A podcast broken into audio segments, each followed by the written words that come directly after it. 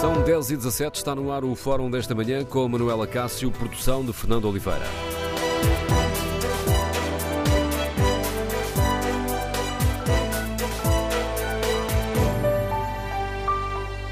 Bom dia. No Fórum TSF queremos ouvir a sua opinião sobre a crise aberta com o chumbo do Brexit no Parlamento Britânico, que colocou a Europa em estado de alerta.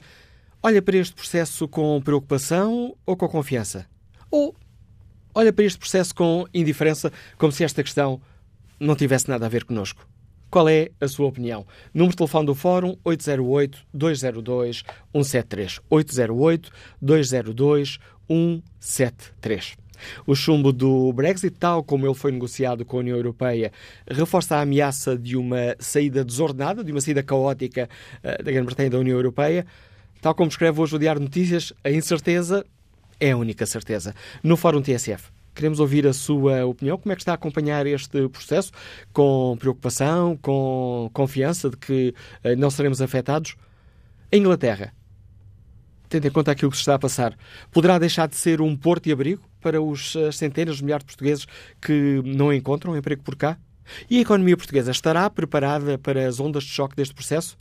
A Confederação da Indústria Portuguesa receia, por exemplo, que o Brexit tenha um impacto pesado na nossa economia, com uma quebra de 0,5% a 1% do PIB e com uma redução nas exportações que pode chegar aos 26%. Queremos ouvir a sua opinião, as suas expectativas para este processo que mexe com a vida toda a Europa e que nos vai também atingir a nós portugueses. Número de telefone do Fórum 808-202-173. 808-202-173. 173. Se preferir participar no debate online, pode escrever a sua opinião no Facebook da TSF e na página da TSF na internet. Em tsf.pt, no inquérito que fazemos diariamente, hoje perguntamos aos nossos ouvintes se olham para o Brexit com confiança ou preocupação. 75% dos ouvintes que já responderam olham para tudo isto com preocupação. Iniciamos o debate com a análise do Leonido Paulo Ferreira, diretor adjunto do Diário de Notícias. Bom dia, Leonido. Estou aqui a dizer que uh, este processo, o chumbo do Brexit negociado por Teresa May com a União Europeia, coloca a Europa em estado de alerta. É um alerta vermelho ou ainda amarelo? Bem, a Europa neste momento já se habituou a lidar com esta incerteza britânica e, portanto, não há desculpa para nenhum dos outros 27 não, não pensar nos tais planos de contingência. Agora, o que é que fala um plano de contingência quando estamos em terreno desconhecido? Ou seja, não só é suposto ser da União Europeia um colosso, um do, uma das economias gigantes uh, da União Europeia, como uh, ela é pioneira neste processo de saída. E, portanto, por muito que haja planos de contingência, há aqui uma incerteza enorme que não há, nenhum, não há, nenhum, não há nenhuma possibilidade uh, de, de atenuar totalmente. E depois há claramente também um, este descrédito completo que uh, começa uh, a colar-se à classe política britânica, que seria aquela classe política, pela tradição parlamentar, democrática do país, que nós não estaríamos à espera. Ou seja, o Reino Unido está a dar uma, uma fraca imagem de si e não é pela decisão do Brexit, é pela forma como está a ser incapaz de gerir esse Brexit.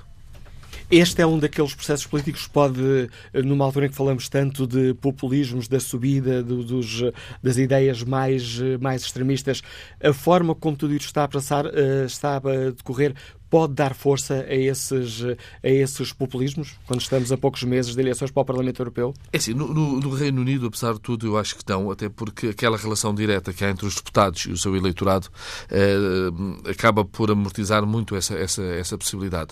Depois também há próprio, o próprio sistema eh, inclina muitas pessoas a ter um voto, um voto útil. E, portanto, no Reino Unido não me parece que isso possa acontecer. Agora, para aquela pessoa que senta no café e que olha para a televisão, olha para os jornais, ouve a rádio e tudo o que ouve da política serve para reforçar um discurso de descrédito, é óbvio que este desempenho uh, dos políticos britânicos não ajuda à credibilidade da classe política em, geral. Quando as pessoas olham e percebem que a líder de um partido é humilhada pelo seu próprio partido, mas depois também uh, não tem condições para a derrubar. Por outro lado, não tem coragem para a derrubar. Ou seja, o que é que querem tirando um espetáculo permanente? É óbvio que isto dá argumentos a quem acha que os políticos não servem para nada e não estão lá a fazer nada. No Reino Unido, mas depois o discurso é adaptável para fora de lá, claro. Hoje o Diário Notícias tem eh, a edição, eh, a manchete, a edição online do Diário Notícias tem um, um daqueles títulos que diz muito a única certeza é a incerteza. Sim, e acho que é a única forma de nós, neste momento, abordarmos o assunto. porque, hum, vamos ver, nós quando acordámos naquele dia a seguir ao referendo, houve a surpresa da vitória do, do Brexit. É, é, é, uma surpresa não por não haver esse sentimento de uma parte da, da população britânica há muito tempo e sabia-se que existia, mas porque, na verdade, tirando o, um partido mais extremista, o UKIP, e algumas figuras do Partido Conservador, ninguém fazia verdadeiramente campanha pela saída. Aliás, o próprio David Cameron, o primeiro-ministro conservador, convocou o referendo, era para acabar de vez com o debate sobre a necessidade ou não de referendo. A Theresa May uh, fez campanha para que permanecesse na União Europeia. E, portanto, neste momento, ela é a mulher que tem que negociar a saída e é criticada por aqueles que são contra o Brexit e é criticada por aqueles que querem o Brexit. Portanto, uh, incerteza completa. Uh, neste momento, eu acho que qualquer pessoa que diga que dia 29 de março vai acontecer alguma coisa, ou que em maio está resolvido, ou que daqui a um ano está resolvido, está a jogar completamente para já fazer futurologia. Olhando para esta, também para esta situação, hum, nós por cá estaremos uh, preparados uh, para o que, o que aí vem? Uh, olha, tem, temos, não é isso, não é muito normal, mas no fórum de hoje temos pouquíssimos ouvintes inscritos. Estamos ainda muito a leste do que, das consequências que o Brexit vai ter para, para o nosso país. Eu acho que, por um lado, há muita gente que acha que, no fim de contas, não haverá Brexit. Ou seja, que há aqui tantas incertezas que no final tudo vai ficar na mesma, nada vai acontecer e, portanto, não vale a pena preocupações. Por outro lado, acho também que há uma convicção de que no final haverá bom senso. Bom senso da parte dos britânicos e bom senso da parte da União Europeia. E que aquilo que afetará verdadeiramente a vida das pessoas será acautelado. Eu dou. Falamos muito da questão da, dos portugueses que vivem no Reino Unido, também dos britânicos que vivem em Portugal e, por exemplo, daquilo que nós chamamos dos planos de contingência português. Isto é daquelas coisas que está a ser negociada já há muitos meses para que não haja sobressalto na vida das pessoas. Eh, portanto, há, há bom senso nisto. O que nós estamos, a, o que nós estamos também a, olhar é. Ehm, e aqui é uma tese que, que, é um artigo que vou publicar daqui a pouco no Diário de Notícias, tem a ver com uma espécie de vacina. Ou seja, eh, a União Europeia é um projeto aplaudido a nível mundial, não é por acaso que as, as redes migratórias querem vir para a Europa, é o Eldorado para a maior parte do mundo, eh, tem, tem condições de vida extraordinárias, tem uma liberdade de circulação fantástica. Qualquer pessoa que viaja há uns anos e que tinha que trocar pesetas e francos sabe qual é a diferença. Os próprios empresários sabem qual é a diferença, mas, ao mesmo tempo, há sempre vozes críticas da União Europeia.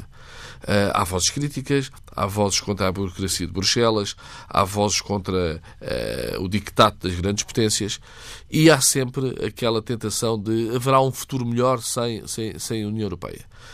Eu acho que depois uh, do que está a passar com o Reino Unido e com a União Europeia, qualquer governante, eu não estou a falar de pequenos partidos, estou a falar de governantes, qualquer governante que tenha uma tentação de usar um discurso de eu ameaço ser da União Europeia, vai pensar muito seriamente em fazê-lo. Porque se os britânicos não são capazes de fazer isto de uma forma lógica, razoável, ponderada, que imagina um outro país a fazer isto. Portanto, Britânicos sempre tiveram um pé dentro e um pé fora. Exatamente. Uh, nós olhamos para o Reino Unido e percebemos que, pela sua história, pela sua geografia, é normal que eles tenham algumas dúvidas de estar no projeto europeu. Aliás, a própria Europa teve dúvidas dos britânicos participarem no processo europeu, porque o general de Gaulle, da França, vetou a entrada do, do, do Reino Unido antes de 73. Pois em 73 eles finalmente entram. Portanto, até se percebe que haja uh, algumas reticências de parte a parte naqueles que seria natural, portanto, haver essas reticências e seria natural esta, esta separação. Depois, um país, como eu já disse, com uma tradição de séculos de democracia. Um país habituado a saber gerir as coisas com bom senso e com pragmatismo. Isso não acontece. Claramente serve uma vacina. Uh, o problema aqui não foi o referendo. Uh, aliás, uh, as pessoas não gostam muitas vezes de referendo, outras são grandes apoiantes disso, mas eu, eu relembro-me que essa tradição democrática do Reino Unido dar voz ao povo Ainda antes do Brexit, teve um outro episódio que, que, que acho que é, que, é, que é sensacional de pensarmos, que é a possibilidade dos escoceses decidirem se querem ir embora ou não. Os britânicos decidiram dar a voz aos escoceses. O povo escocês decidiu ficar no Reino Unido e ficou no Reino Unido. Como eles dão a voz ao povo para decidir sobre, sobre o Brexit, a questão aqui não é o povo decidir pelo Brexit. É ninguém queria que acontecesse aquele Brexit. Portanto, se não queriam que acontecesse, se ninguém defendia este referendo, porque é que o referendo aconteceu? Lá está. Um, algo ilógico uh, que está a ter esta consequência toda, está a dar esse descrédito toda à classe política britânica e, como digo, uh, talvez a única coisa positiva para já retirar seja esta vacina para o resto de eventuais líderes europeus que queiram tentar os seus Brexits. Ficam então os nossos ouvintes convidados a ler o artigo que o Luís Paulo Ferreira vai publicar daqui a alguns minutos no, no site do Diário Notícias. Qual é o título? Já, já, já tens uh, título? Vai ser qualquer coisa, o Brexit é uma vacina.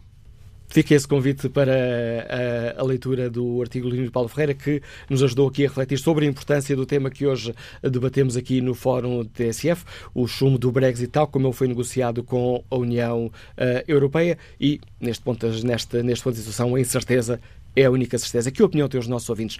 Olham para todo este processo com confiança, com preocupação? A nossa economia estará preparada para as ondas de choque? E os uh, portugueses que vivem uh, em Inglaterra? Uh, o Reino Unido deixará de ser aquele porto de abrigo que tem sido para tantos jovens qualificados que não encontram um emprego decente por cá? Queremos ouvir a sua opinião. Número de telefone do Fórum 808-202-173. 808-202-173. Rodrigues Marques é empresário, Liga-nos de Pombal. Bom dia, qual é a sua opinião? Olá, doutor Manuel Cássio, bom dia. Oh, eu já o escrevi, mas entretanto depois decidi inscrever-me também. Uh, porque eu penso que a questão de fundo que está no meio disto tudo é uma identidade uh, cultural entre uh, a Grã-Bretanha e a União Europeia. Porque a Grã-Bretanha pensa que ainda está em 1900, os ingleses pensam que ainda estão em 1953, quando eram os, os detentores da estratégia da SEC que é a Comunidade Europeia do Carvão e do Aço, que depois acabou por cair, contra a minha opinião, na União Europeia, que não devia ser uma União, devia ser uma federação e as coisas eram diferentes do que são hoje. Mas o que é facto é que os ingleses têm aquelas coisas na cabeça que eram efetivamente os reis do mundo, e eram, em termos económicos, através do carvão das, das suas minas e concomitantemente do, do, do ferro e do aço, mas ainda estão nessa fase e pensam que eles é que vão mandar no mundo. E não tem hipótese. Basta ver uh, o que aconteceu a uma jovem uh, nação que é os Estados Unidos da América, que se não fosse na Primeira Guerra e na Segunda, os alemães tinham ganho as duas guerras e perderam-nos por causa dos americanos. E os americanos conseguiram eh, ter também um pouco da, da cultura, mas digamos que têm outro tipo de visão. Os ingleses não, ainda continuam na sua redoma e não, saem, não querem sair da sua redoma e quem quiser que, que alterar que, que se mude. Pronto. E eles não mudam. Muito obrigado. Obrigado, Rodrigues e... Marques. Vamos agora ao encontro do engenheiro António Marques, nos escuta em Lisboa. Bom dia. Parece não ver, ter ainda aqui um, contacto com uh, o engenheiro António uh, Marques. Caiu esta ligação. Vamos retomar este contacto já a seguir. Aproveito para espreitar aqui o debate online. Luís Manuel Cunha Santos escreve quando se fez o referendo do Brexit, no dia seguinte escrevi e mantenho que era uma pena a sua saída porque o seu eurocetismo irritante, mas pragmático, fazia ver os problemas do necessário aprofundamento da integração europeia, mostrando o outro lado e as potenciais consequências negativas. Fazia falta na União Europeia porque era um fusível que dava garantia que, através dos seus alertas, o mesmo aprofundamento se fazia tanto quanto possível, de forma bem feita. E depois acrescenta Luís Manuel Cunha Santos. Eles, sobretudo os ingleses de fora da Grande Londres, entenderam sair e seguir o seu próprio caminho, mas não se deram conta de que o mundo mudou desde 1952, data da última coroação, e desde 1973, data da sua integração. Eles pensavam que, graças à City de Londres, ainda hoje a maior praça financeira do mundo, eh, poderiam sair, poderiam proibir os imigrantes europeus de entrar e que as portas do mercado único se manteriam franqueadas para eles de par em par. Agora, estão-se dando conta de que as coisas não são assim, de que, no limite, o Reino Unido se pode desagregar, mas de que há regras a cumprir. O risco de saída desordenada, sem acordo que a regule, é bem real e os governos europeus, incluindo o português, estão-se preparando para isso. Retomamos agora o contacto com o engenheiro António Marques, no Escuta em Lisboa. Bom dia, como é que olha para todo este processo do Brexit? Muito bom dia. Eu tenho familiares a trabalhar em Inglaterra, mais concretamente em Londres, e obviamente que eu, como, como qualquer pessoa que esteja minimamente informada acerca do projeto europeu e da importância e do peso uh, que este país, ou que este conjunto de países tem na, na, no seio da, da, da, União Europeia, obviamente temos que ficar preocupados. No entanto, uh, e, farei uma intervenção muito curta, no entanto, julgo eu que uh, isto foi, foi um capricho de, uma, de uma facção política que, neste, julgo que se que neste momento, se voltasse a repetir o referendo, o resultado seria completamente diferente. E acredito que eh, nos, próximos, nos próximos dias, nas próximas semanas, portanto a curto prazo, que iremos assistir a um, um retorno uma, à situação anterior, se não uma situação anterior, uma situação semelhante ao que era anterior, uma posição semelhante. Eu julgo que isto foi uma aventura e esta aventura irá ter um fim muito próximo. Obrigado, António Marcos, pela participação neste Fórum TSF. Na página da TSF na internet, no inquérito eh, que fazemos aos nossos ouvintes, hoje eh, perguntamos se eh, como é que olham para este processo do Brexit, confiança, com preocupação. 80% dos ouvintes olha para todo este processo com preocupação. Próximo convidado do Fórum TSF de hoje é o Presidente da Confederação do Turismo de Portugal, o Dr. Francisco Calheiros. Bem-vindo ao Fórum TSF. Agradeço a sua disponibilidade para nos ajudar aqui a debater esta questão. Está preocupado ou confiante que não iremos sofrer um grande rombo no, no nosso turismo? Muito bom dia. Não, estou verdadeiramente preocupado e, pelos vistos, eh, seguindo os ouvintes da TSF que estão neste momento com uma preocupação de 80%, porque de facto aquilo que está a acontecer, eh, na minha leitura, é mau para todos. É mau para a Europa, é mau para o Reino Unido e é mau para Portugal. E de facto esta incerteza eh, não ajuda em nada e cada vez que se prevê que algo possa acontecer de menos mau, acontece sempre exatamente o pior. E, portanto, a minha ideia é que nós temos que estar preparados para. Temos que esperar o melhor, mas temos que, de facto, nos preparar para o pior. E, e, neste sentido, temos inclusive alertado o Governo da necessidade de se fazer um plano de contingências, o qual neste momento está em cima da mesa, e a ser discutido para exatamente prevermos eh, um, um não acordo ou algo que não venha a ser de acordo com aquilo que todos nós gostaríamos, que eu penso que era haver um segundo referendo e, de facto, há esta ideia generalizada de que foi uma precipitação e que, se calhar, o segundo referendo iria dar resultados completamente diferentes. A preocupação da Confederação Turismo de Portugal, como é que foi, como é que tem sido acolhida por parte do Governo? Não, tem, tem sido bastante grande, até por repara uma coisa. O turismo, eh, neste momento, já é uma realidade o que está a sofrer. Nós, eh, em 2016, os turistas britânicos subiram 16, uh, cerca de 10%. Em 2017 já ficaram a zeros e em 2018 até outubro, que são os últimos números disponíveis que temos, já está a descer 9%. Portanto, o Brexit já está a ser uma má realidade para o, o turismo português. E mais, uh, o problema que nós temos é que, além do mercado britânico ser o nosso principal mercado, é um, um mercado que tem uma grande concentração, nomeadamente na Madeira e, sobretudo, no Algarve. Só para lhe dar uma ideia de números, o número de dormidas de estrangeiros no Algarve é de 15 milhões. 6 milhões são de britânicos. E é mais de um milhão de turistas. Agora repare, eh, isto é eh, a tempestade perfeita, ou mesmo, eu diria, o apocalipse.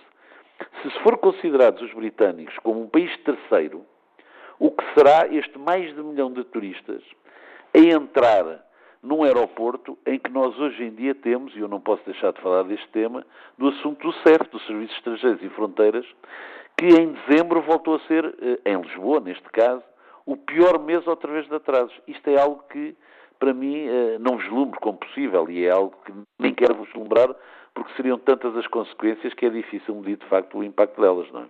Disse-nos que, hum, com, com todo, toda esta confusão, permitiu aqui a facilidade de expressão em torno do Brexit, o nosso turismo já sofreu uma descida de, de cerca de, de 9%. A simples incerteza sobre o que vai acontecer pode agravar ainda mais a situação? Eu acho que sim, porque repara, o que está a acontecer é o seguinte: isto já tem a ver com essa incerteza por parte dos britânicos. tem com certeza a ver com a desvalorização da Libra, que tem sido bastante grande. E, portanto, toda esta incerteza que continua em cima da mesa, além do impacto que já tivemos em 2017 e 2018, vai com certeza continuar em 2019. E além dos grandes esforços que os empresários portugueses têm feito no sentido de que isto não aconteça, eu relembro que ainda há muito pouco tempo, há cerca de um mês, houve a feira de, do Old Travel Market em Londres, onde eu estive e vi que no stand de Portugal estavam mais de 110 mesas de empresários para contactar com todos os agentes, todos os operadores ingleses, para tentar que não venha a descer mais a vinda de britânicos para cá. Mas o, o clima está instalado, como disse, e o clima é de incerteza, e quando há incerteza as pessoas pensam duas vezes antes de ir viajar. E teremos, eh, o nosso turismo terá a capacidade de conquistar outros eh, mercados de forma, uh, digamos assim, a preencher a vaga que esta queda britânica poderá causar, ou o mercado já, já está tão explorado que que, será não, mais complicado. Não, isso é o que a gente tem feito, repare. Pois, mas a questão é, que, é fazer ainda mais. Há margem para isso? Pronto, o que é que acontece? Tem-se vindo a substituir, e não esquecer que o mercado britânico, novamente, é o nosso principal mercado, tem-se vindo a substituir por americanos, canadianos, chineses, brasileiros, mas não chega, porque os números do britânico são extraordinariamente importantes. E não só não chega, como não era isso que a gente eh, todos desejaríamos. O que nós desejaríamos era que isso fosse topava aquilo que já temos. E o que está a acontecer é que todos os novos mercados que se têm vindo a explorar, e com grande sucesso, por exemplo, o mercado americano, que é um turista que interessa imenso a qualquer país, porque é um, um turista de estadia grande e é um, é um turista que gasta mais do que a média, está a subir a dois dígitos todos os meses.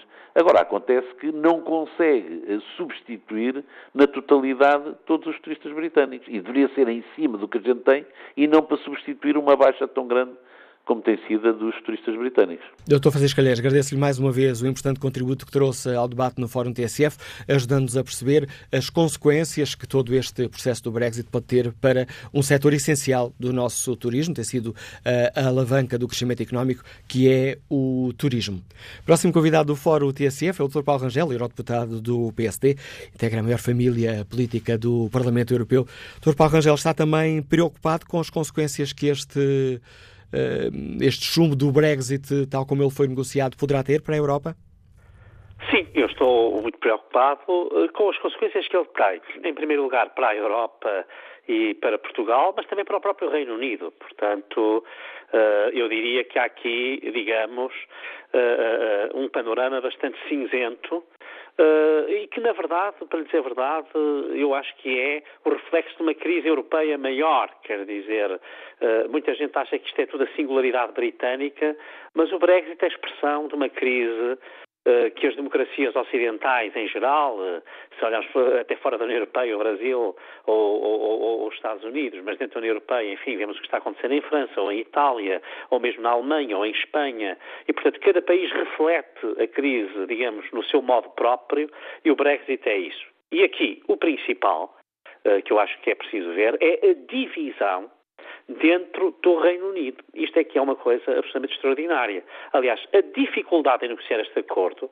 resultou sempre, desde o momento inicial, uh, ainda, enfim, neste fim de semana trocava algumas impressões com Michel Barnier, Uh, com quem tenho seguido muito de perto este, este dossiê, uh, e ele dizia isso, que o governo britânico não tinha uma ideia sobre o que é que queria, porque tinha muita dificuldade em encontrar um consenso para depois poder fazer passar o acordo. E, portanto, esse pecado original da divisão que ontem foi claro, porque repara, ontem há 432 votos contra Teresa May, uma maioria de mais de dois terços, mas os votos significam coisas totalmente diferentes.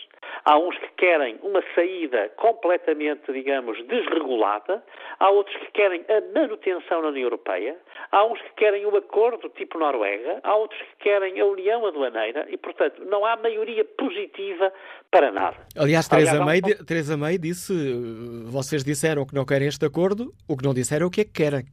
Exatamente, é que essa é que é a questão. Portanto, para mim o que me preocupa, desde logo, é isso. Portanto, é, é, é, esse aspecto. Depois há um ponto que estão aqui a debater no fórum, e muito bem, enfim, a intervenção anterior é, eu diria, quase que clarividente uh, e, e, que se explica por si própria. O que é que o Brexit tem a ver connosco? económica, não é? A questão económica e a questão, digamos, dos reflexos até sobre as pessoas também, sobre os nossos trabalhadores. Mas há um ponto que eu queria aqui trazer ao debate e que aí eu até acho que o governo português tem falhado um pouco, tem falhado, enfim, um pouco, talvez muito, que é a questão geopolítica. Se o Reino Unido sair, hum, para Portugal, isto é extremamente negativo porque o Reino Unido representa na União Europeia a visão atlântica da Europa. Portugal, no fundo, tem um interesse geoestratégico comum. Uh, enfim, há outros países, por exemplo, a Holanda também tem uma posição parecida com a nossa, ou a Suécia, ou a Dinamarca, a Irlanda, portanto, ou seja, a Irlanda, claro, tem um problema muito particular que é o da fronteira, que não tem paralelo com mais nenhum. Mas tirando esse, quer dizer, são países com visões atlânticas. O Reino Unido era a grande potência, juntamente com a França e com a Alemanha, que conseguia passar para o coração das políticas europeias, ou às vezes travar dentro da União Europeia, essa, digamos, visões mais, eu diria, centralistas, no sentido de até a Europa Central. Ora, Portugal vai perder aqui uma das vozes mais relevantes na afirmação dos nossos interesses. E, por exemplo, eu acho que aí nós devíamos já ter feito há muito tempo uma plataforma com as chamadas países marítimos, uh, atlânticos, a Suécia, a Dinamarca, a Holanda e eventualmente a Bélgica e a Irlanda, estes seis, que são pequenas ou médias potências marítimas, claramente de vocação atlântica e não continental europeia, para justamente terem uma posição comum, não só contra o Brexit, mas também uma posição comum se o Brexit vier a ter lugar, porque neste momento também é isso que está aqui em discussão. É se vamos ter, ou neste momento estamos um bocadinho entregues a duas opções mais radicais, uma opção é a opção de um Brexit sem qualquer acordo, e isso eu penso que será, do ponto de vista económico, o caos, muito mal para o Reino Unido e muito mal para a Europa e para a economia mundial, não tenho dúvidas nenhumas. Uh, outra hipótese é haver uma eventual reversão com o segundo referendo, o que implicaria agora um adiamento. Eu, se me permite fazer alguma astrologia, digamos, europeia, eu acho que nós, de uma forma ou de outra, com Teresa May no governo ou fora do governo, vamos ter uh, uh, uh, provavelmente um adiamento. O que relança também uma grande complicação nas eleições europeias, porque aí os britânicos Sim, vão votar. Sim e não. Deixe-me só explicar o seguinte. Em termos puramente legais e constitucionais, isto está previsto. Quer dizer, quando nós fizemos a recomposição do Parlamento depois do Brexit e até suprimimos 46 deputados justamente para se fazer aqui um novo balanço, ficou uma cláusula clara, muito clara, a dizer que se o Brexit não tivesse lugar a 29 de março, tudo se manteria como está. Quer dizer, se houver um adiamento, ou, por exemplo, se houvesse uma reversão, porque nós vimos que o Tribunal de Justiça dizia eh, que o Reino Unido sozinho pode reverter o processo, se isso acontecesse, o Reino Unido entraria, poderia, portanto, os lugares ficariam como estão atualmente e, portanto, só quando ele saísse e se viesse a sair é que se viria para a nova solução. Agora, isto é a solução legal. Essa aí não há problema absolutamente nenhum. Agora, evidentemente, o Manuel Acácio tem toda a razão eh, quando diz que aqui há um imbróglio político eh, absolutamente colossal. Como é que é possível os partidos britânicos, nomeadamente com Theresa May, que quer o Brexit, com Corbyn, que diz que quer um Brexit, embora diferente, fazerem uma campanha para as europeias, uh, uh, quer dizer, uh, no fundo os britânicos dizem, mas afinal nós saímos, não saímos, como é que vamos sair? Quer dizer, a dinâmica política já não tem nada a ver com os textos da lei que nós aprovamos e que garante a possibilidade de se fazerem eleições, portanto, sem grande sobressalto. Em termos políticos é que eu não sei bem como é que isso vai ocorrer.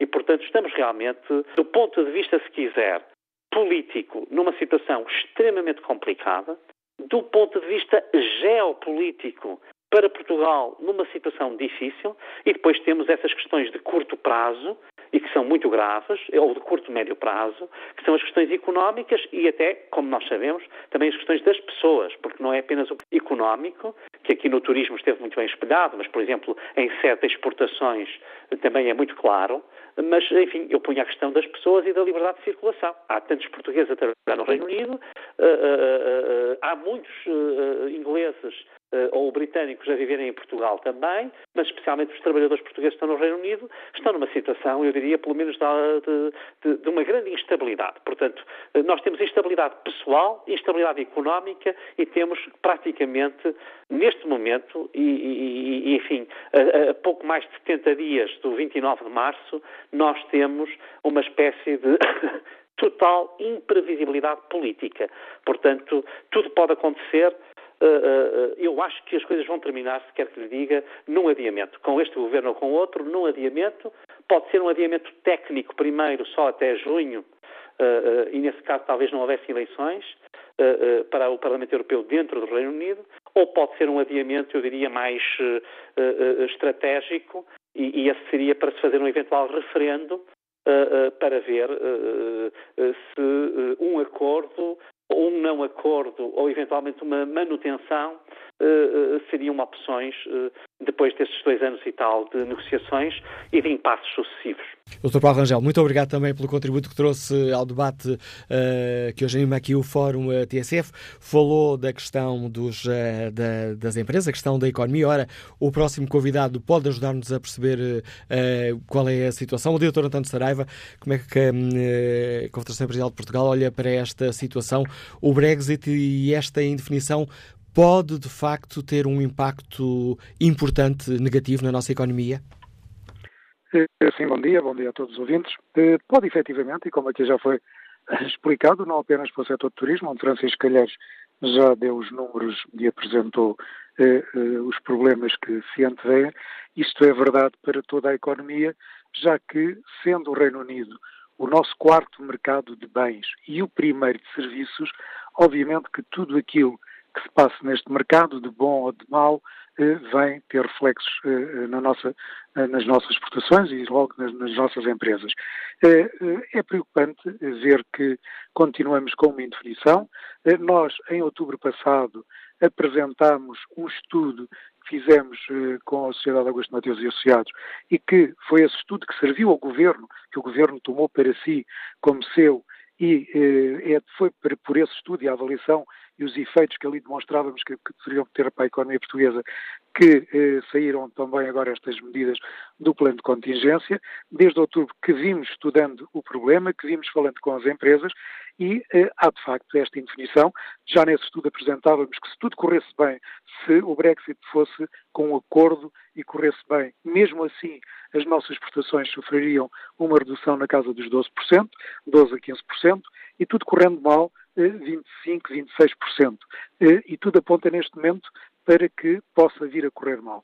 Como aqui já foi dito por Paulo Rangel, não houve decisão os votos contra são votos de, de, de diferente intenção, eh, uns que querem a saída desordenada, outros que pretendem o adiamento. Vamos ver, vamos esperar o que é que o Reino Unido per si consegue fazer. Todos sabemos que isto provocou três brechas profundas no Reino Unido, geracional, porque os jovens não estão de acordo com, este, com a saída, eh, política, com tudo aquilo que temos assistido, e eh, territorial, que é, eh, neste momento também, o grande problema. O problema está para as empresas portuguesas. Esta indefinição, a perda potencial de receitas, quer dos turistas, como o Francisco Calhar já referiu, quer dos nossos volumes de exportação. Há depois que calcular as pessoas, residentes portugueses residentes no Reino Unido eh, e vice-versa. Há aqui um conjunto de reflexos que, de facto, eh, estão medidos, estão calculados. O estudo que apresentámos elenca-os. Há setores mais expostos do que outros, há regiões mais afetadas que outras. Tem óbvios reflexos sobre a economia e estamos, eh, como é, não podíamos deixar de estar, muito apreensivos. A linha de financiamento já anunciada pelo Governo de 50 milhões para, para as 50 empresas milhões de euros, de euros é suficiente ou, ou, estamos ainda muito abaixo daquilo que seria necessário, sendo que não sabemos muito bem o que é que vai acontecer, mas... É, mas essa é, essa é a realidade, não sabendo o que é que vai acontecer, quando não sabemos para onde vamos, qualquer destino é bom. Eh, adaptando aqui a expressão, se não sabemos os reais efeitos que possa ter, tanto é válido 50 milhões como poderiam ser 30 ou necessários 100. Enfim, 50 é a resposta imediata que o governo português encontrou, com base, como lhe digo, no estudo e no plano de contingência que esse estudo permitiu, o nosso estudo permitiu.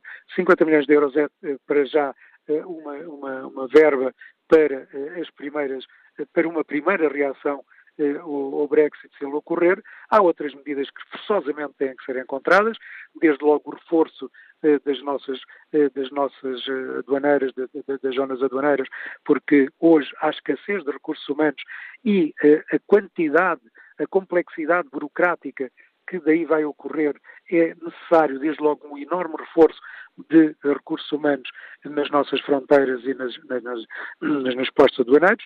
Eh, há um conjunto de medidas que têm que ser acauteladas e que eh, não chega apenas a dizer que há 50 milhões disponíveis se não se reforçarem, como lhe digo, os recursos humanos e se não se tomarem outras medidas que, nesse estudo que apresentámos em outubro, estão eh, devidamente elencadas. Obrigado, António Saraiva, por nos ter também ajudado a importância que esta questão tem para a economia portuguesa, com os receios e a preocupação do Presidente da CIPA marcarem este debate.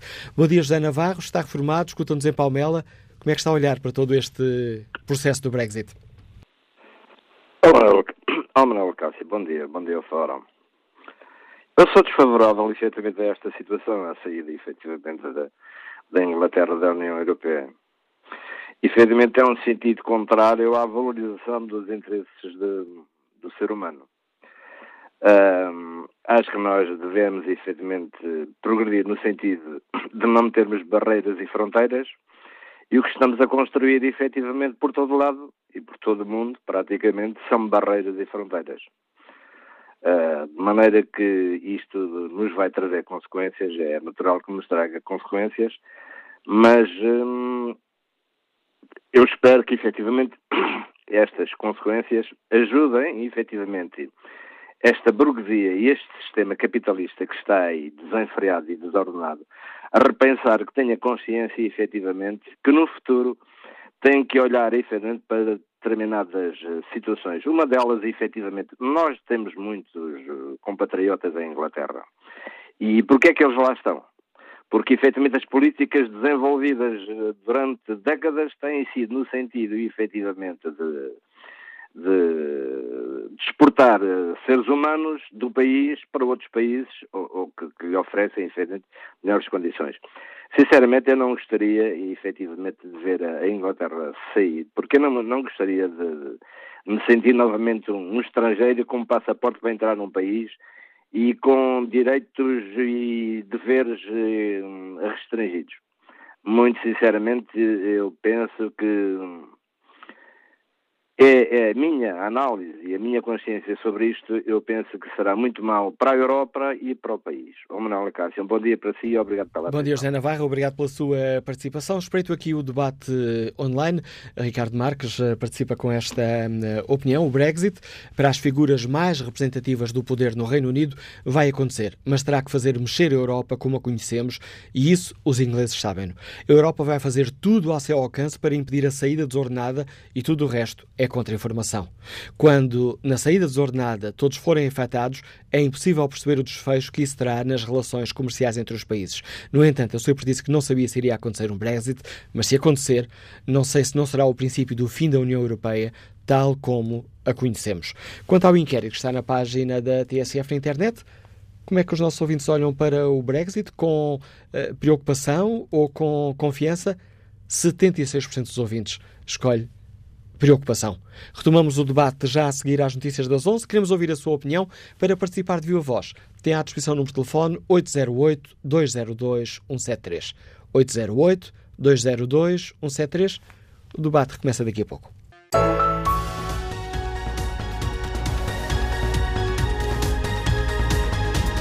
Passam 10 minutos das 11 horas, estamos de volta ao Fórum TSF com Manuela Cássio e produção de Fernanda Oliveira.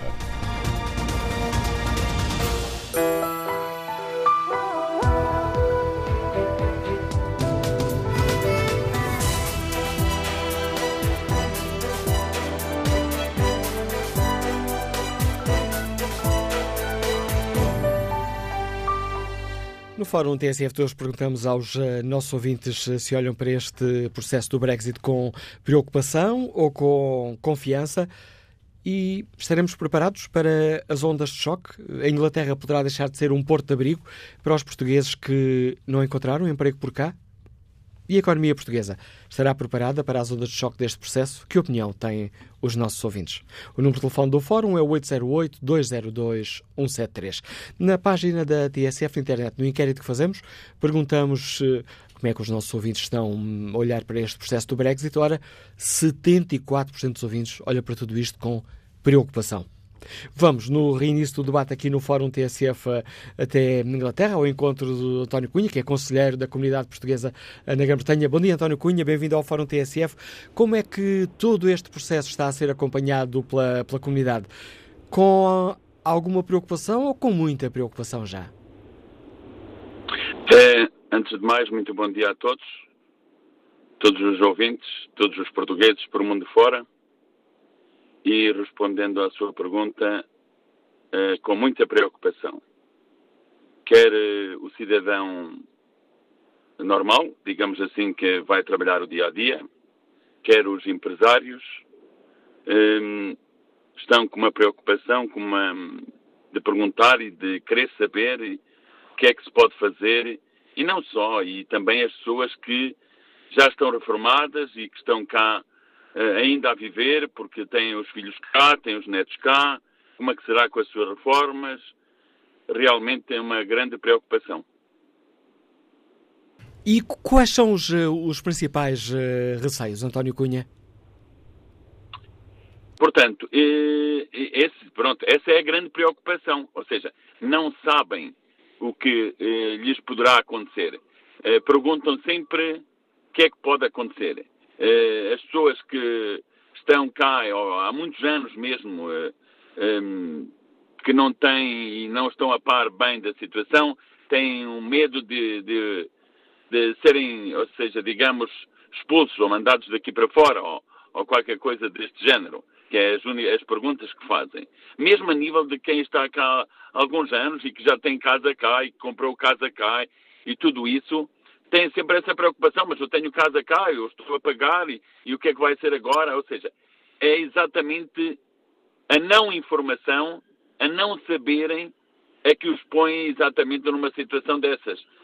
Um, muito preocupados a, a, fazerem muitas perguntas e um, vamos para Portugal, uh, ficamos cá, o que é que temos que fazer, como é que podemos fazer, podemos, podemos viajar com cartão de cidadão como fizemos até agora, ou vamos ter que tirar passaporte.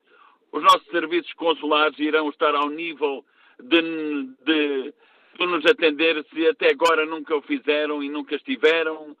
Hum, são bastantes preocupações.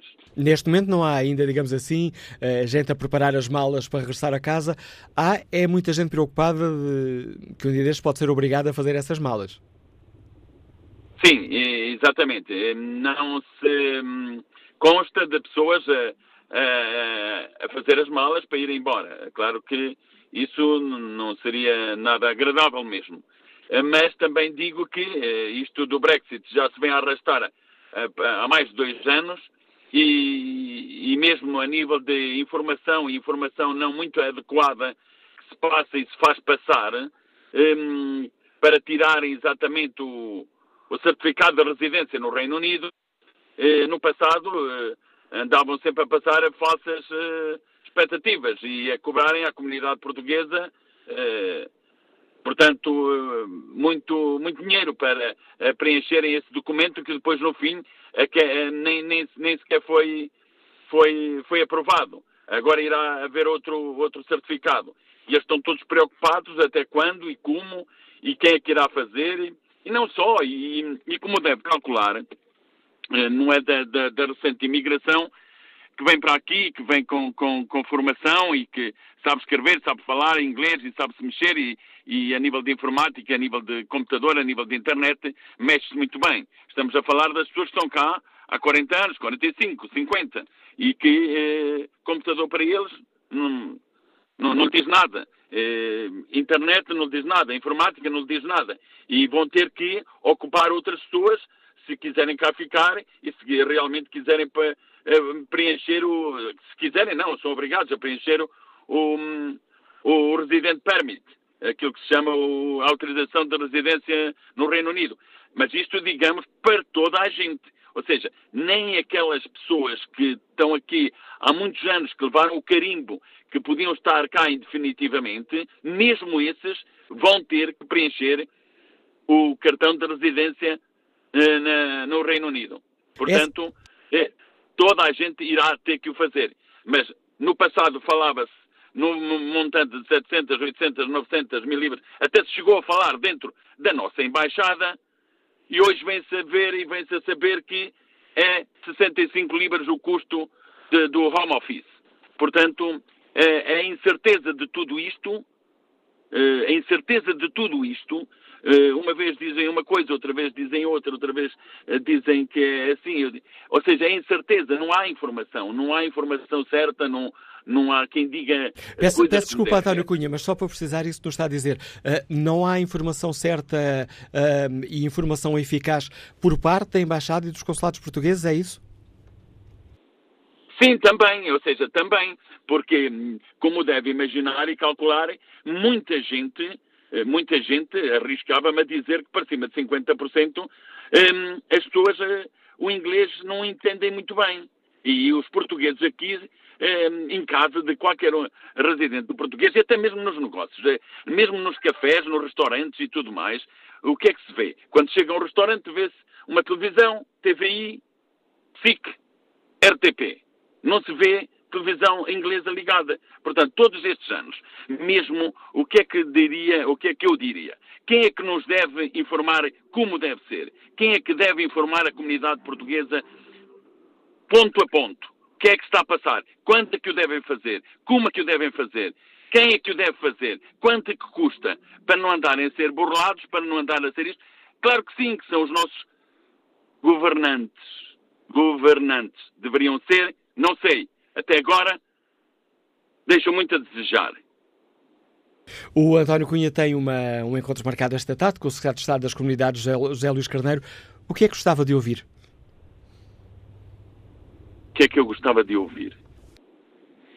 É uma pergunta que eu, aquilo que eu gostava de ouvir já há muitos anos, muitos anos. Era exatamente, eh, eu acho que para todos os imigrantes fora eh, de Portugal, o mais importante de tudo é a informação certa. Informação certa.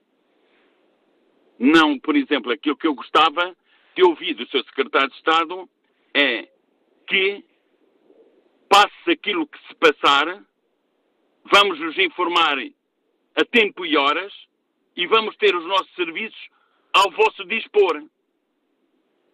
Ou seja, quem não souber preencher o cartão de residência terá que ir a estes locais que será preenchido por o mesmo custo normal. Não é explorar os portugueses que andam aqui a trabalhar de sol a sol. Bem, sol a sol, não é bem assim, que aqui o sol.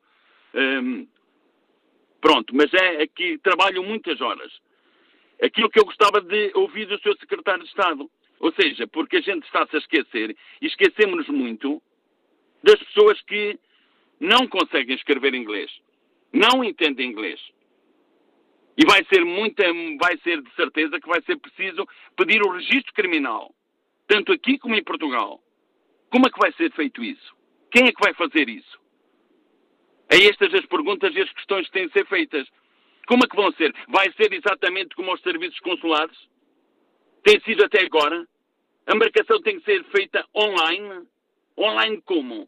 Então eu tenho 60 anos e não consigo fazer uma marcação online. Como é que eu vou fazer? Vou ficar sem cartão de cidadão? Vou ficar sem passaporte? Não sou um cidadão português? Porque é que existe um call center no Consulado-Geral de Portugal? Não é para atender ao telefone? Não é para responder por e-mail? Porque é que eu tenho que fazer a minha marcação online? E eu não percebo. O que é que acontece? Acontece que obrigam-me, a mim, a ir procurar alguém que me faça esse favor, ou que me, além de eu pagar, além de eu pagar para me fazer uma marcação no Consulado-Geral de Portugal, que me faça um favor de me fazer a marcação. O que é que me pedem? Seu, senhor, uh, seu cartão de cidadão está aqui. Sua morada está aqui. O que é que o senhor quer? Quero o passaporte, quero o registro de nascimento, quero um cartão de cidadão, quero uma procuração, quero isso. Quero... Ou seja, a pessoa que me está a atender está-me a levar aquilo que me pode levar 30, 40, 50, 60 libras por uma marcação, digamos assim, não há números, eh, números, mas é tudo assim. Além de me estar a levar dinheiro para me fazer uma marcação, o pior disto tudo não é isso. Que os portugueses numa aflição até pagam. E até pagam mais. Entende? O pior disso tudo é que fica com a minha documentação toda. Fica com o número do meu cartão de cidadão, fica com a minha direção, fica com o meu nome completo, fica com tudo que é meu. E quando dizem aqui que se portam mal, não. Aqui não se portam mal. Aqui fazem-nos portar mal. Porque não é, não é só online. Porque depois aparece as pessoas, outras pessoas, a usar os nossos nomes, a ter cartões de crédito, a, a ter, eh, não cartão de débito, mas cartão de crédito com o nosso nome. Como é que isto aconteceu? Somos nós que passamos a nossa documentação para as mãos das outras pessoas. E muito obrigado. Porque não temos que. Entende? É exatamente isso que eu gostaria de ver muito, muito claro e de uma vez por todas, de uma vez por todas, que tanto se fala, tanto o nosso Presidente da República, como todos os deputados de, de, com assento parlamentar, tanto se fala de 5 milhões de portugueses cá fora, mas não tem nem sequer consideração por nenhum deles. Porque ainda há pouquinho tempo teve que haver uma petição aqui do Reino Unido para mudarem a lei para ficarem recenseados ao mesmo tempo, logo automaticamente, para podermos votar e dizer alguma coisa. Porque até agora nem sequer podíamos estar recenseados, nem sequer podíamos. Era uma burocracia enorme.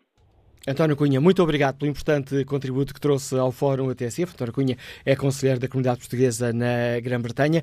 Bom dia, Augusto Monteiro, economista, escuta-nos no Porto. Bem-vindo a este debate. Não, parece que perdemos o contacto com este ouvinte. Já retomaremos eh, a seguir esse contacto. Vamos eh, ao encontro do Eurodeputado Pedro Silva Pereira, um, Eurodeputado do Partido Socialista. Muito bom dia, bem-vindo também a este debate. Agora um. Uma, pequena pausa aí nos, nos trabalhos. Pedro Silva Pereira está preocupado com a, com a situação com que estamos agora uh, confrontados, com o chumbo deste do acordo do Brexit, tal como ele foi negociado com a União Europeia?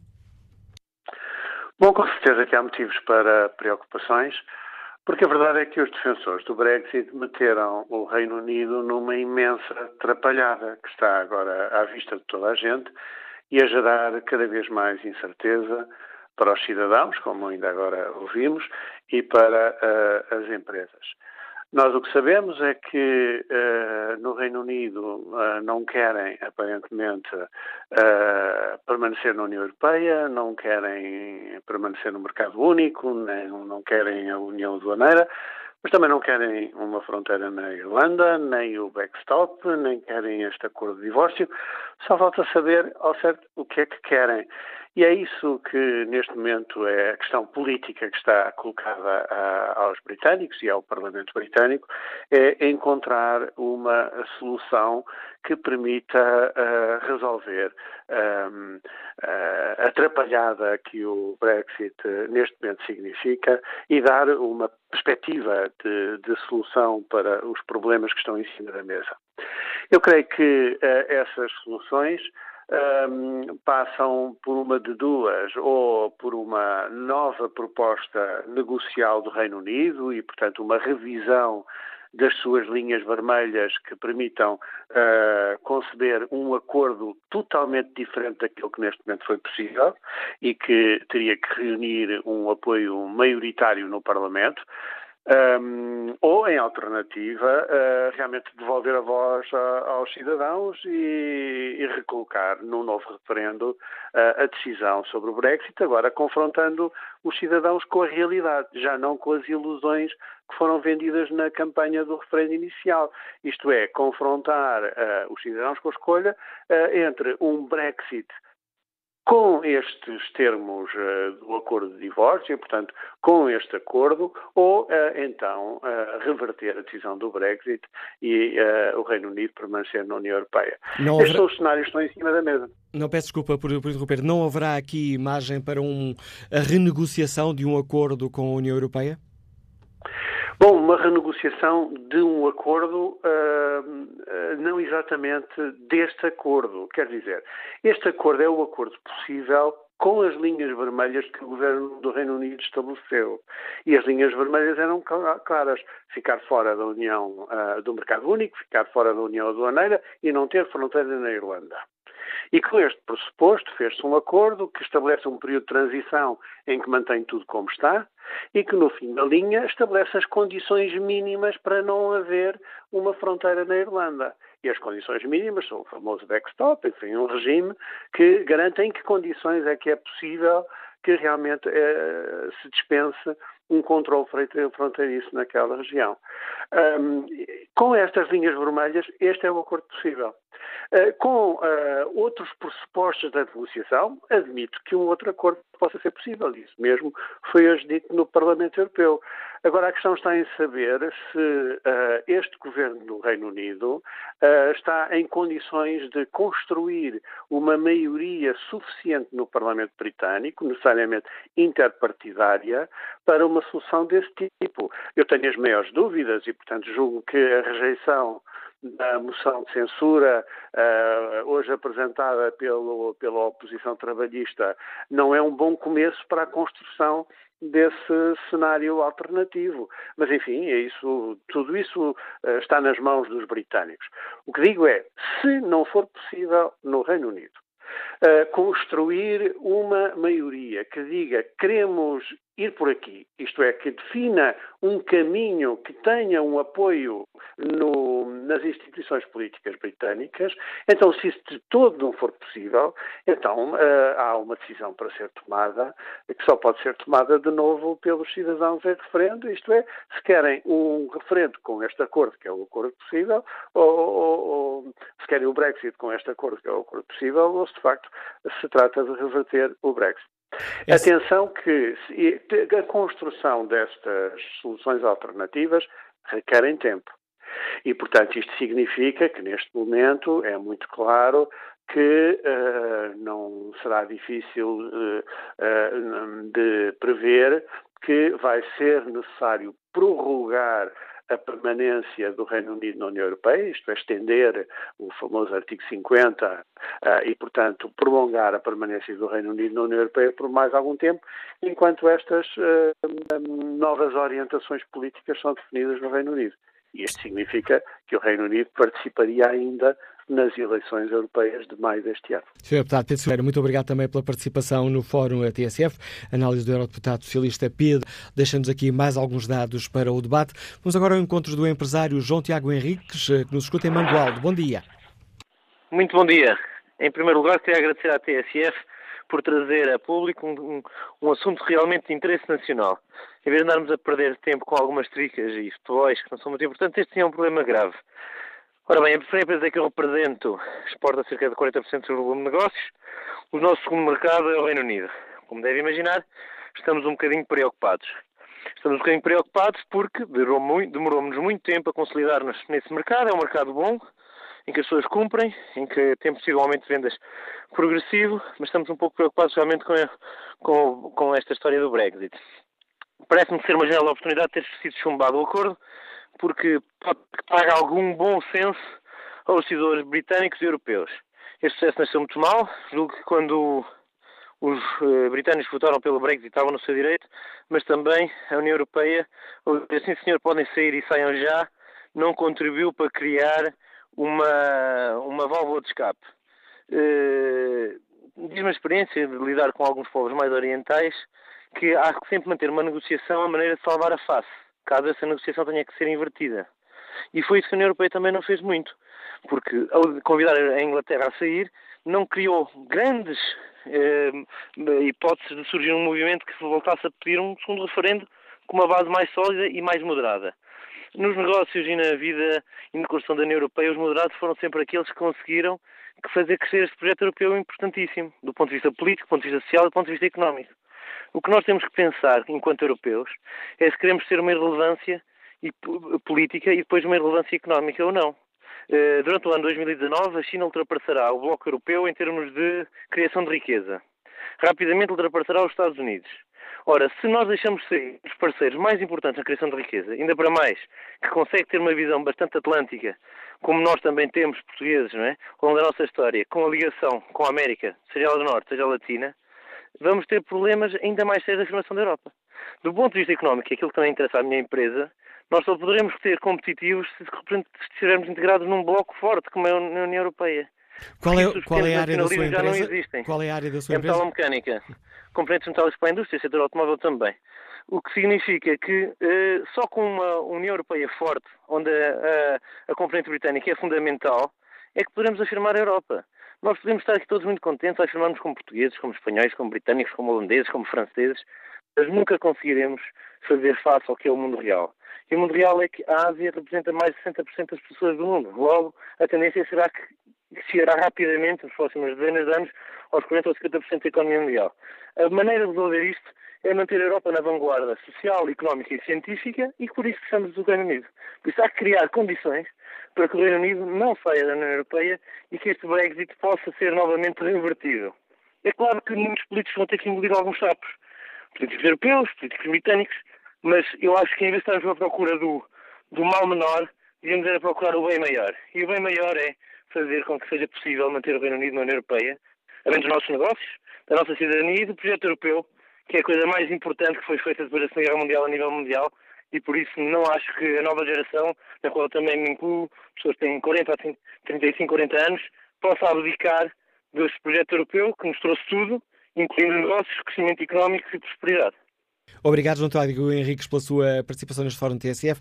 Testemunho deste eh, empresário, eh, de uma empresa que tem importantes prestações para a Grã-Bretanha. Vamos agora ao encontro da Rosália Amorim, comentadora de Economia da TSF, é diretora do eh, Jornal Online Dinheiro Vivo. Bom dia, Rosália. Temos motivos para estar preocupados com as consequências, com as ondas de choque que todo este processo do Brexit poderá ter na nossa economia? Sem dúvida, temos muitos motivos para estar preocupados. Aliás, o testemunho que nós ouvimos agora deste empresário, temos-lo ouvido uh, insistentemente também junto dos empresários que temos contactado, através do, do, Dinheiro Vivo, e há aqui áreas que terão ondas de choque, como dizias, uh, fortes. Uh, neste caso, o empresário falava de uma área de metalurgia, metalomecânica, mas também não nos podemos esquecer toda a área de construção e imobiliário, não é? Muito dele tem sido adquirido precisamente por britânicos que têm investido em Portugal. Não nos podemos esquecer da área do turismo, que tem crescido. Aliás, o Reino Unido é o maior maior emissor de turistas para Portugal e já durante o ano de 2018 começou a cair essa emissão de turistas também já por alguma instabilidade e depois hum, tudo o que são outras transações, como por exemplo as do vinho do Porto, não é? Que são altamente afetadas por este, eh, este Brexit. Um, enfim, isto para já não falarmos em movimentos de aeroportos, sobretudo no, em Faro no Funchal e também nos hotéis propriamente ditos, que estão preocupadíssimos com esta saída do Reino Unido da União Europeia.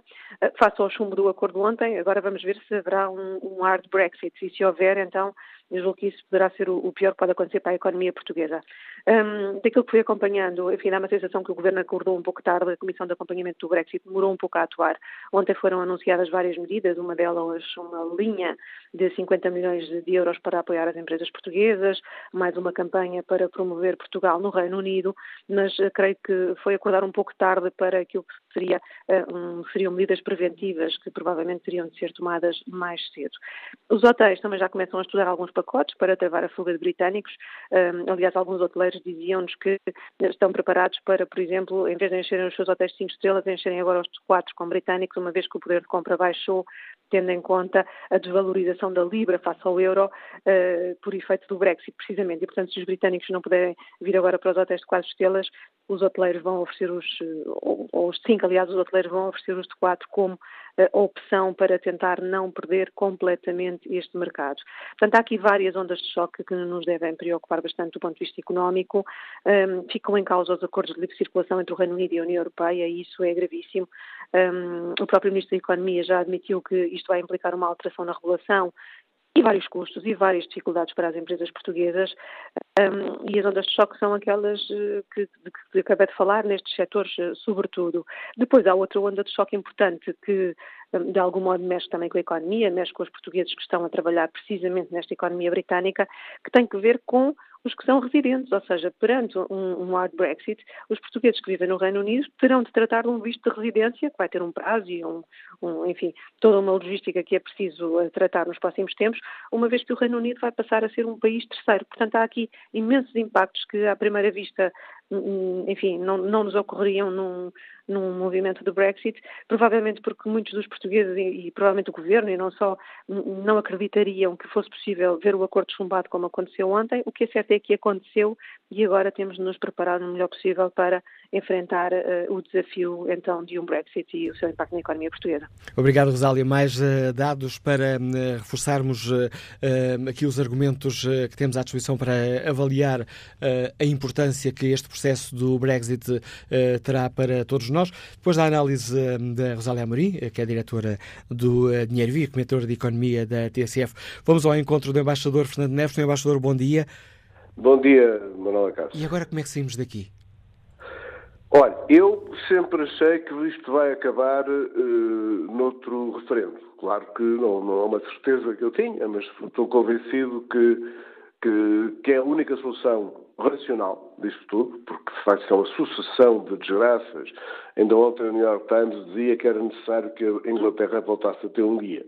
Porque, como tem repetido, repetido hoje, eles nem sabem bem o que é que querem. Estão metidos no... Meteram-se numa arada parece quase um filme do Monty Python e agora não sabem como sair dela. A única maneira é serem, voltarem a ser pragmáticos, como várias vezes hoje foi dito que era uma característica deles, tentarem uma saída uh, razoável. Não sei se vai haver outro referendo, toda a gente dizia que era impossível alguma vez na Inglaterra se repetir um referendo, mas como sabe, hoje em dia há uma parte considerável da opinião, e depois até a hipótese amanhã o Corbyn pedir um referendo. Mas eu tinha ligado por outra razão. Eu estive a ouvir com atenção o programa e, como é habitual, várias pessoas foram falando, tentando puxar a brasa à sardinha deles, ou seja, o dinheiro do Estado, diga-se contribuinte, à sardinha deles. Eu, em a esta última intervenção, vou fazer duas anotações que eu não estava a pensar fazer por causa do que eu vi. A primeira é que eh, a Inglaterra vai continuar a existir.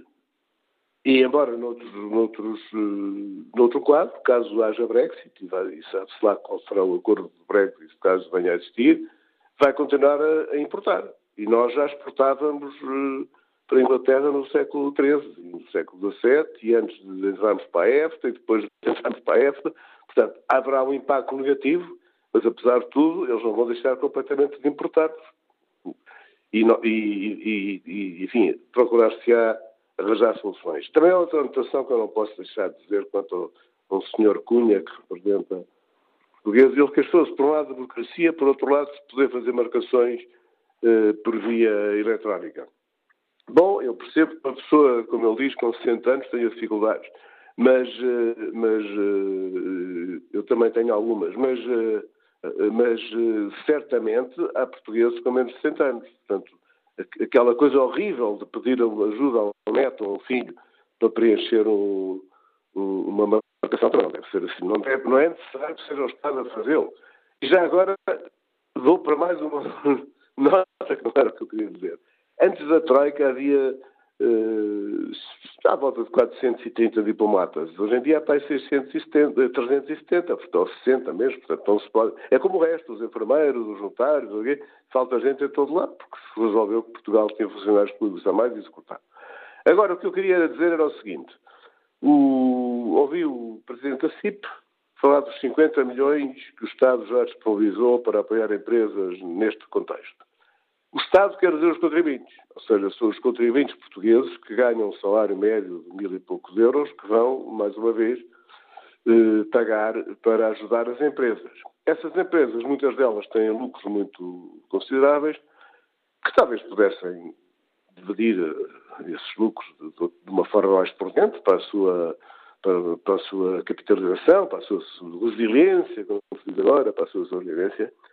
Mas, sobretudo, há uma coisa que eu sugeria ao Presidente da CIP, era que todas as empresas portuguesas que têm sedes lá fora, ou que recorrem a sistemas para não pagar os impostos cá, e para pagarem em países muito mais ricos que Portugal, os impostos sobre os lucros que fazem em Portugal, que a CIP siga, aliás, o que é agora a, a, a linha da, da, União, da Comissão Europeia em relação às empresas digitais, que é fazer de maneira que as empresas paguem os impostos os países onde fazem os lucros.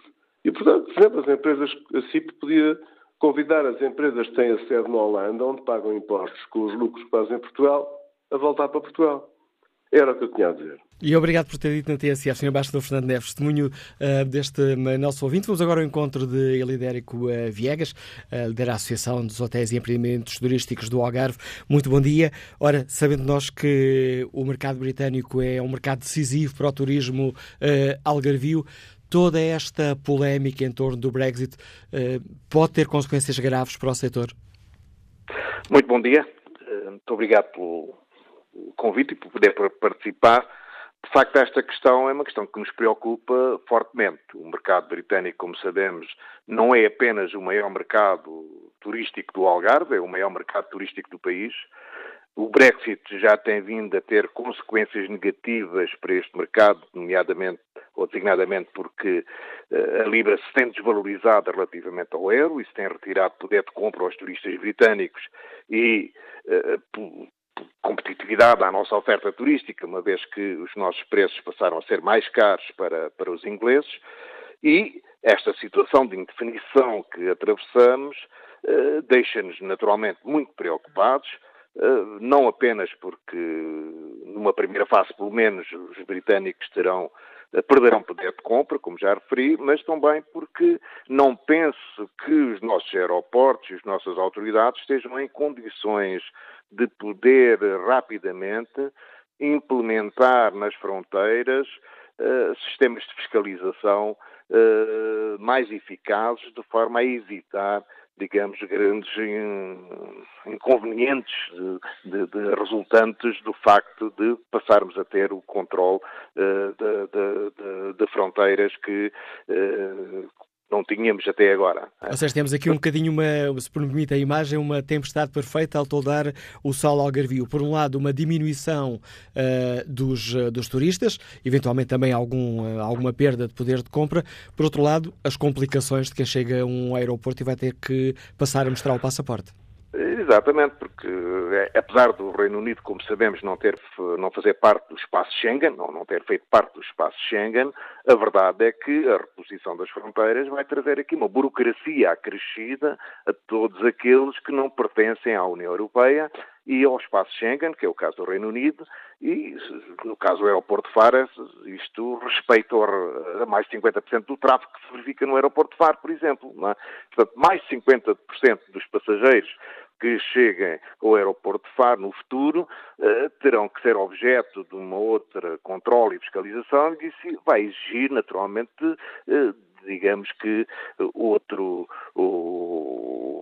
um, digamos um, toda uma burocracia implementação de uma de um, de um controle de passaportes, etc., que de facto não temos tido até agora e que uh, vai atrasar fortemente, digamos, se não estivermos preparados para isso, e penso que não estamos, uh, para, para, responder, digamos, a este aumento, digamos, de, de, de, de, controle de passageiros que vai ser necessário.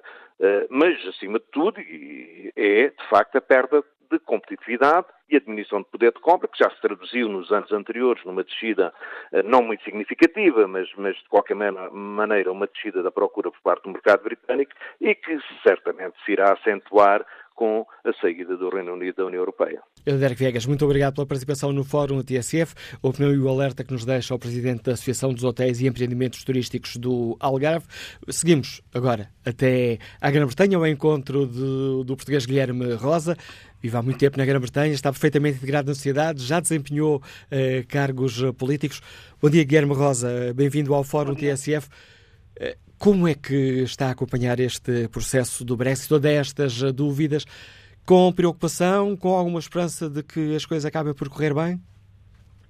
Uh, olá, bom dia, obrigado pela oportunidade de expressar a minha opinião. Uh, bom, eu estou um bocadinho preocupado uh, bastante ativado, ou seja, tenho sido dois anos, eu fiz campanha muito ativa contra o Brexit e procurei também dinamizar um grupo chamado Portuguese for Europe no sentido de uh, participarmos civicamente na contestação deste processo, uh, isso parece um, um, uma, uma catarse uh, política enorme.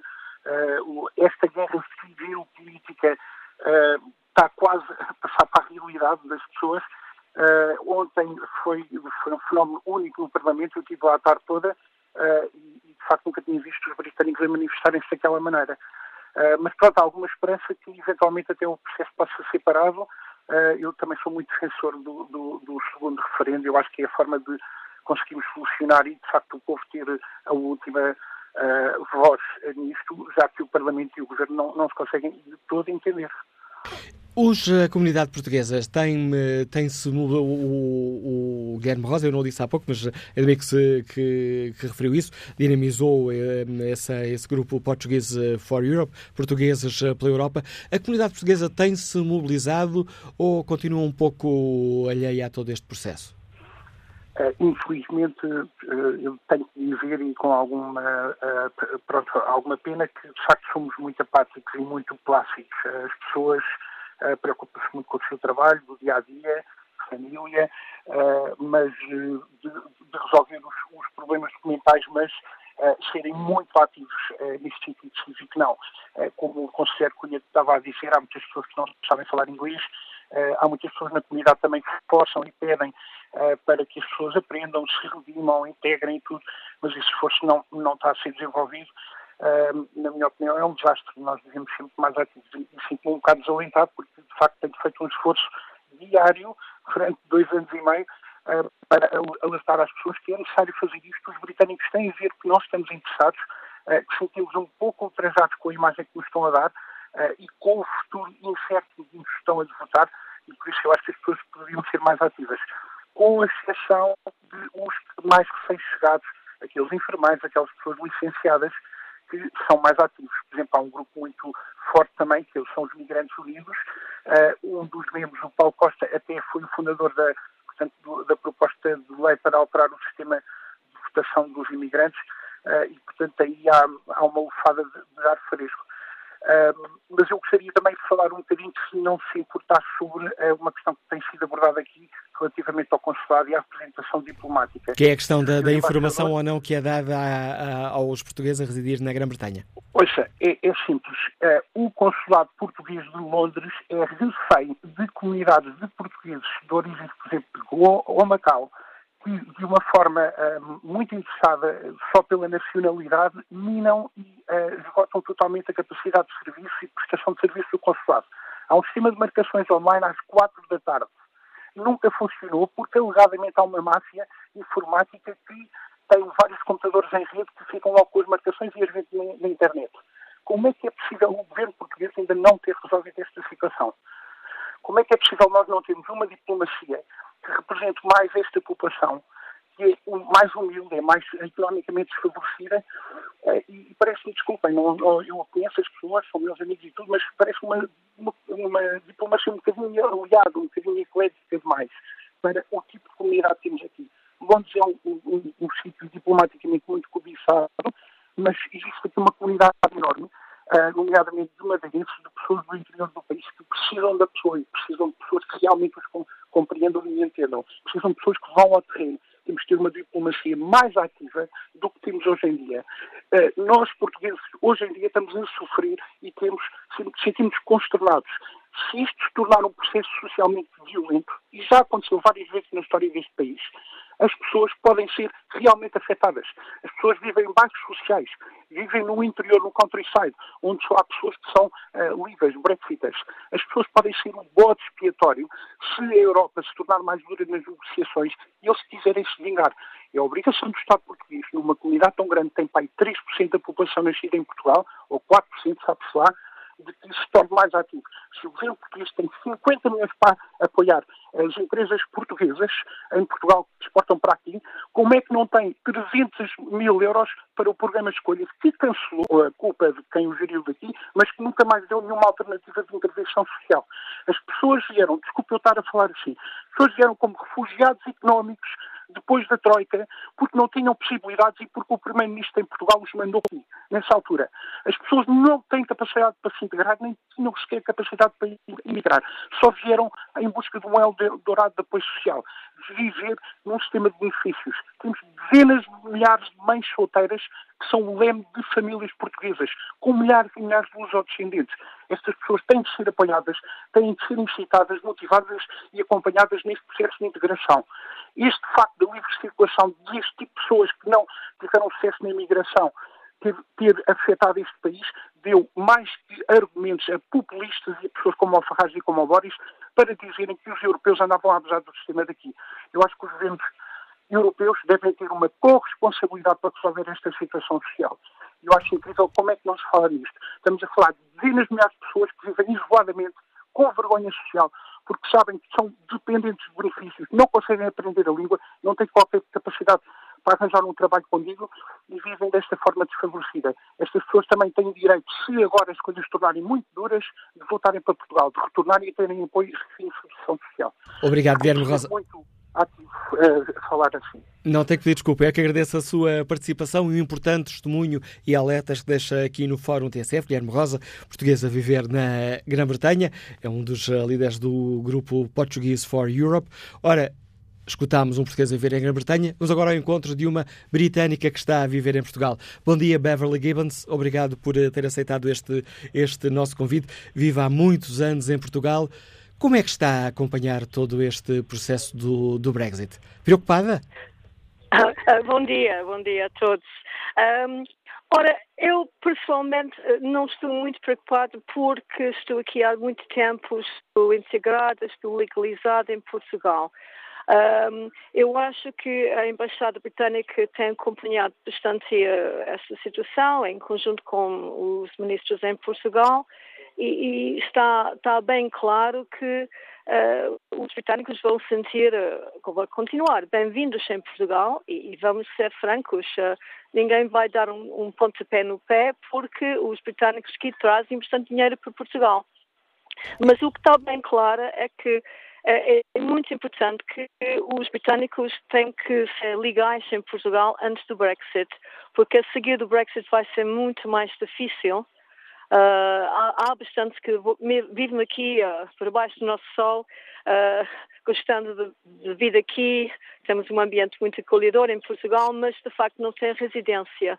E a mensagem principal, acho que a, a Embaixada está a dar é que eles têm que legalizar-se antes do Brexit. Por e, outro lado, o que preocupa mais em termos de negócios é que, como tenho aqui uma empresa, é, o nosso mercado em Portugal é muito dependente sobre os britânicos e, de facto, o câmbio uh, é bastante mal agora, é mais ou menos um a um, o que torna mais caro a estadia em Portugal e, e os custos. E, por minha parte, não, uh, não aumentei os preços do nosso produto este ano, ou no ano passado, por causa do câmbio. A Beverly Gibbons é dona de um, de, um, de um centro híbrico, também muito Sim. dependente do, do turismo. Entre as pessoas que a Beverly conhece, uh, há famílias inglesas a pensar uh, voltar para casa ou não deixam o sol do Algarve? Não tenho ouvido falar nesses casos, não. Não. Beverly Gibbons, muito obrigado também por ter aceitado o convite para participar neste debate. Já na reta final do Fórum TCF, fomos ao encontro de Jaime Alves, trabalha no setor do turismo, liga-nos de Chaves. Bom dia. Uh, olá, Dr. Manuel Cássio, bom dia a todos, bom dia ao Fórum e obrigado pela oportunidade. Uh, se me permite, eu sei que o tema de hoje não tem a ver com, com o modo como os organismos que representam os portugueses no estrangeiro funcionam, mas na sequência daquilo que foi dito pelo, senhor que representa a comunidade portuguesa em Inglaterra disse relativamente ao mau, ao péssimo funcionamento uh, dos consulados. Infelizmente, aquele senhor tem razão. Uh, voltando agora então ao assunto do Fórum, eu penso que o que esteve na origem do Brexit tem a ver com questões de segurança interna. Penso que qualquer pessoa compreende facilmente que, estando a viver no seu próprio país e não se sentindo seguro, devido a uma série de atentados que ocorreram não só em Inglaterra, como em França, na Bélgica, enfim, aqui ao lado em Espanha também, as pessoas tendem naturalmente uh, a tomar uma decisão por forma a salvaguardar a sua própria segurança. Uh, relativamente uh, ao Brexit, eu penso que a Inglaterra nunca vai sair da, da, da, comunidade europeia, apesar de a Inglaterra nunca ter estado a 100%, se me permite a expressão, integrada na comunidade europeia, porque, como é sabido, a nível monetário, a Inglaterra nunca quis saber da comunidade europeia para nada. Mas, como é óbvio, toda a gente está a perceber agora que a Inglaterra representa um aliado estratégico importantíssimo, não só do ponto de vista militar, mas como também do ponto de vista económico, social, político, etc. Uma Europa sem uh, Inglaterra seria uma Europa muito mais fragilizada. Uh, se me permite, para concluir, Dr. Manuel Acácio, eu gostaria de lançar um repto a todas as entidades uh, portuguesas, europeias, nomeadamente as entidades políticas do nosso país e dos países que uh, são a sua grande maioria não querem que a Inglaterra saia da comunidade europeia, de, à semelhança do que existe do dia europeu sem carros, do dia europeu com costos de energia, por exemplo, fazer um dia europeu com manifestações cívicas, obviamente, de, de uma Europa sem, sem Brexit, de uma Europa com a Inglaterra. Fica este, um, um fica este desafio deixado pelo Jaime Alves, uh, que nos liga de Chaves, que trabalha na área de turismo, a marcar o encerramento deste Fórum TCF, onde olhamos para este processo do Brexit e perguntamos aos nossos ouvintes se olham para, para a forma como está, como está a decorrer este processo com confiança ou com preocupação. Ora, essa é a pergunta do inquérito que está na página da TSF na internet. 76% dos ouvintes olham para tudo isto com preocupação.